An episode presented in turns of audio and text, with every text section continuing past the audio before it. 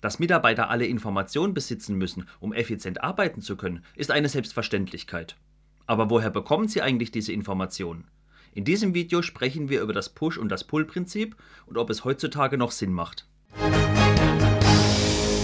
Moin Moin, das ist Sebastians Projektmanagement Teams und Menschen. Und wenn du mehr über Kultur und Empowerment erfahren willst und wie du mit Befähigen mehr erreichen kannst, dann abonniere diesen Kanal, um nichts zu verpassen. Wenn es ein Problem aufgrund fehlender Informationen gibt, hört man meistens zwei Aussagen. Keine Ahnung, warum die Informationen nicht verwendet wurden. Sie waren doch verfügbar. Oder aber die andere Seite, die Information konnte er oder sie gar nicht verwenden. Sie waren gar nicht für ihn freigegeben. Beide Aussagen machen das Problem nicht besser. Sie zeigen uns aber Wege auf, solche Probleme vielleicht zu verhindern. Schauen wir uns mal das erste an. Die Informationen waren da, aber niemand hat sie verwendet. Ein häufiger Grund hierfür ist die schiere Informationsflut, der wir jeden Tag ausgesetzt sind. Wir sprechen mit Leuten, wir bekommen E-Mails und Anrufe und parallel schreibt uns noch jemand eine Nachricht in einem Instant Messaging Tool. Und das ist nur der interne Teil. Parallel haben wir noch extern vielleicht ein paar Internetblogs abonniert oder auch YouTube-Kanäle, Überall kommen Informationen auf uns zu. Wie soll hier noch jemand den Überblick behalten? Und selbst wenn wir den Überblick behalten, woher wissen wir, was wichtig für uns ist? Das zweite Problem ist leicht zu lösen. Man konnte bzw. durfte es nicht wissen. Transparenz ist aber wichtig. Leider wird es oft genug noch mit Macht gleichgesetzt. Wissen bedeutet Macht. Ich kann es doch dem anderen nicht erzählen, weil dann habe ich keine Machtposition mehr, dann werde ich vielleicht gar nicht mehr gebraucht. Dabei ist es praktisch wichtig, das Wissen zu teilen. Andere profitieren davon. Dabei ist Wissen gar nicht mehr der heiße Scheiß. Erst das Können gibt mir die Möglichkeit, das Wissen anzuwenden. Das Können ist heute viel wichtiger als pures, einfaches Wissen, weil das bekomme ich einfach in Büchern. Aber was können wir gegen diese Probleme tun? Die fehlende Verfügbarkeit ist leicht zu lösen. Einfach offener sein. Man muss sich selbst die Frage stellen, was ist eigentlich das Schlimmste, was passieren kann, wenn ich viel mehr offener mit meinem Wissen bin? wenn ich meine Fähigkeiten herausgebe, andere unterstütze. Meistens kann gar nichts Schlimmes passieren. Oder die Vorteile überwiegen die Nachteile bei weitem. Dass die Informationen verfügbar sind, aber niemand weiß, was ist verfügbar und wo bekomme ich es her, ist ein anderes Problem und es ist auch nicht so leicht zu lösen. Dabei gibt es doch viele Lösungen der Informationsverteilung und auch der Speicherung. So kann man ganz simpel Confluence oder Google Sites nutzen, also Wikis, um die Informationen zu speichern und für andere verfügbar zu machen. Man kann Blogs pflegen, in denen regelmäßig Neuigkeiten verteilt werden zu einem Thema. Oder man kann firmeninterne oder auch öffentliche soziale Netzwerke wie Jammer, Facebook oder Instant Messaging, Slack, Skype benutzen, um die Informationen zu verteilen, um Diskussionen anzuregen, um sich Wissen anzueignen und aber auch um Fragen zu stellen und Hilfe zu bekommen.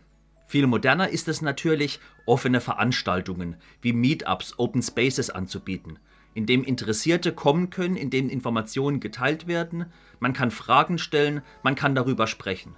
Zum Beispiel gibt es viele Barcamps in jeder Stadt. Schau einfach mal nach. Ich habe auch ein Video gemacht, was ist überhaupt ein Barcamp. Schau es dir gerne mal an. Deswegen, viele Wege führen nach Rom. Ich könnte noch minutenlang davon erzählen. Aber kommen wir mal zu meiner initialen Frage. Sollen Informationen gepusht oder gepullt werden? Kommen wir mal zu Push. Push kommt aus dem Englischen schieben, drücken. Der Sender schiebt, drückt, sendet etwas zum Empfänger. Hiermit kann ich ganz einfach das Problem lösen, woher weiß ich, dass es etwas Neues gibt. Eine schöne Analogie, welche ich im Netz gefunden habe, ist, schließlich baue ich mir auch eine Klingel an die Haustür, damit ich nicht dauernd schauen muss, ob jemand davor steht. Der große Nachteil ist hier, der Sender bestimmt den Empfängerkreis. Wer nicht im Kreis ist, geht leer aus und bekommt keine Information. Oder was passiert, wenn der Sender jemand vergisst oder auch komplett vergisst, die Information zu senden? Dann hat es niemand und im schlimmsten Fall vermisst es auch niemand, weil er gar nicht weiß, dass es existiert. Und auf der anderen Seite gibt es Pull. Pull kommt wieder aus dem Englischen, was für eine Überraschung, und steht für ziehen. Der Empfänger zieht sich die Informationen. Er weiß, was er will und sucht danach und fragt danach. Der Vorteil ist, er bekommt genau das, was er will, was er braucht, was er benötigt. Aber auch nur das, weil genau das ist einer der großen Nachteile des Pull-Systems. Zum ersten muss ich wissen, wo bekomme ich die Informationen her? Und dann das was? Welche Informationen brauche ich überhaupt? Was ich nicht weiß, weiß ich nicht. So einfach ist es. Und, auch wenn es sich doof anhört, ich muss auch die Motivation haben, danach zu suchen. So eine Suche kann aufreibend, kräftezehrend sein. Wenn man nicht weiß, wo man anfangen muss, wenn man nicht weiß, mit wem man sprechen muss, ist das richtig, richtig schwer, kann Zeit kosten und macht vielleicht auch keinen Spaß. Auf der anderen Seite habe ich die Möglichkeit, ganz viele Leute kennenzulernen. Ich habe die Chance, neue Informationen, neue Wege kennenzulernen, neue Quellen für Informationen. Und das ist richtig toll und zahlt sich langfristig auf die Zukunft aus. Zusammengefasst heißt das aber auch, weder Push noch Pull sind die ultimative Lösung, der heilige Gral.